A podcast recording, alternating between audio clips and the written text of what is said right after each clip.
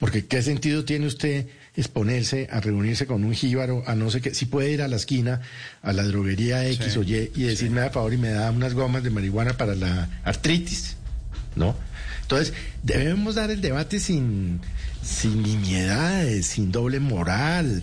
Yo creo que de- lo que estamos haciendo es perdiendo una fortuna en esto, por estar en esta cosa. Otro tema es el de las drogas, llamadas drogas duras. Ese sí es un tema más jodido, ese sí es un tema que requiere de la cooperación internacional. Estamos hablando pues de la cocaína y eso.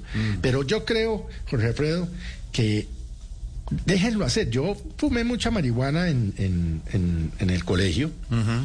Recuerde usted que en el libro Más allá de la familia presidencial conté que me había fumado todo el Antiguo Testamento de una Biblia que me había regalado mi abuela Sí, paterna. sí, contó usted en el libro. ¿no?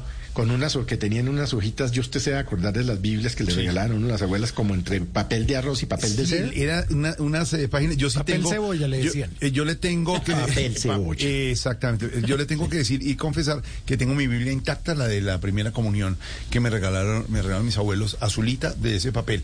Eh, por si acaso, la tengo A mí no me quedó sino el Nuevo Testamento, porque Ay, Felipe, por favor. el Antiguo Testamento, el de Levítico, el Deuteronomio, el Pentateuco, todo eso me todo, lo fumé. todo se lo Todo fumó. eso yo me lo fumé. Sí. Mm. ¿Y qué piensa hoy? Después de pues- haber fumado marihuana, ¿qué piensa usted hoy?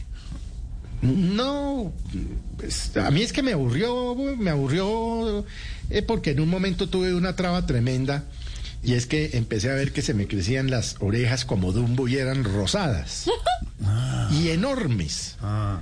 O sea, eso se llama alucinación. Pero además tenía otro problema y es que después de fumar marihuana usted le da por comer dulce y o tomar Coca-Cola o comer chocolate o brownies o tal, Sí. que es lo que llaman los monchis y resulta que pues que cada cacho se subía un kilo, ¿no? Claro, claro. Porque, la, porque yo no sé por qué, pero produce eso, que es las ganas de comer eh, dulce.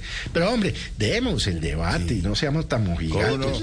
Es que esto no es obligatorio. Si, si, si, si- usted, ¿Usted qué le importa que su vecino fume marihuana si no le está haciendo daño a usted? Dígame. Ahora, tiene que tener limitaciones como tiene el cigarrillo. Hay sitios donde usted ya no puede fumar, no puede fumar a Bueno, en 10 ninguna metros parte, de ¿no? la entrada de la puerta de un Sí, hospital, no puede fumar en restaurante, no Vaya puede fumar en en, el un avión, no, no. O sea, regularicen en dónde se puede, no debe, o no se puede fumar en un parque donde haya niños. Debate, en fin. Claro. no, en fin, háganlo, pero háganlo bien, pero no. Es que aquí todo se va por el tema moral, moral, moral, moral, moral. Y, y- y este gobierno que lo que necesita es recoger plata para poder cumplir todas esas cosas que ha, ha dicho, pues hombre, legalicen esa vaina, muevan esa aplanadora que tienen ahí en el Congreso y aprueben eso y empiecen a recibir recursos, que es lo que deja esto. Pero bueno. Ahí Lo que, lo que hay que armar es bien el debate.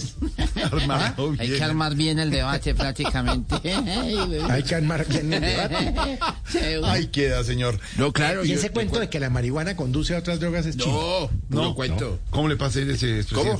Ah, Yo- usted, usted detallaba muy bien la ¿Cómo marihuana. Yo alguna vez admití que probé el tipo de hierba. Sí. Pero la dejé el día que me empecé a ver unas ojeras grandotas ¿De en la verdad? calle. Claro, y me asusté todo, me vi al espejo. y dije, no, esto no puede seguir así. Le dijo así. Y la dejé de una vez. ¿Cómo no? Una de las imágenes del gobierno Santos, ¿se acuerda, don Felipe? Cuando un cargamento de marihuana. y- una paca. Una paca. Y la olía. Pero fíjese que a Santos cuando le- se le preguntó en la primera campaña si había fumado marihuana, dijo que sí. que sí, pues sí. Dijo, sí, yo fumé marihuana en la universidad en Kansas, eh, en la Universidad de Kansas, donde él estudió. Es que eso no hay que meterle tanto por misterio. eso. ¿Sabe con quién fumaba yo marihuana? ¿Con quién? Con Pacho Santos.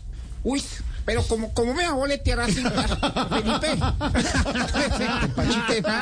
Por eso fue que me quedé chiquitico. Yo sí le empecé a ver las orejas grandotas a Felipe. Se quedó chiquito porque no tenía por dónde ser altos y los papás no eran altos. claro. Pero yo, y no pasa nada. Y yo un día escribí una columna diciendo la marihuana y contando la traba con Sí. Pacho y no sé qué. Entonces Pacho, pues le, pues se, se atortoló mucho siendo vicepresidente. Y entonces, pues se vio en la obligación de confesarle al presidente que había fumado marihuana. Y el presidente le dijo, ¿y cuál es el problema si usted ya no la fuma? Claro.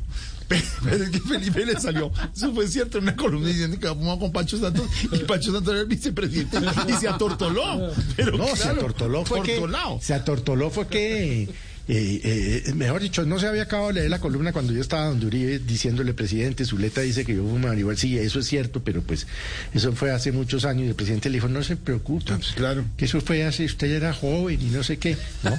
escribió Entonces un no hay que oyente- meterle tanto misterio escribe un oyente, ¿se imagina uno trabarse con Pacho Santos? Uy, es, es una cosa. Pues aunque usted no crea, aunque Debe usted ser no divertido. crea, es divertido. claro, porque Pacho... Pacho, lo que pasa es que eso- todo ese tema de la vicepresidencia, y la Pero embajada, Francisco Santos es muy divertido, sí, señor, claro. Pero eh, él, él en lo personal, Sí, en el sí. trato personal, es un tipo Muy muy, amable, muy querido, eh, simpático, es divertido, dicharachero, Gasto culto.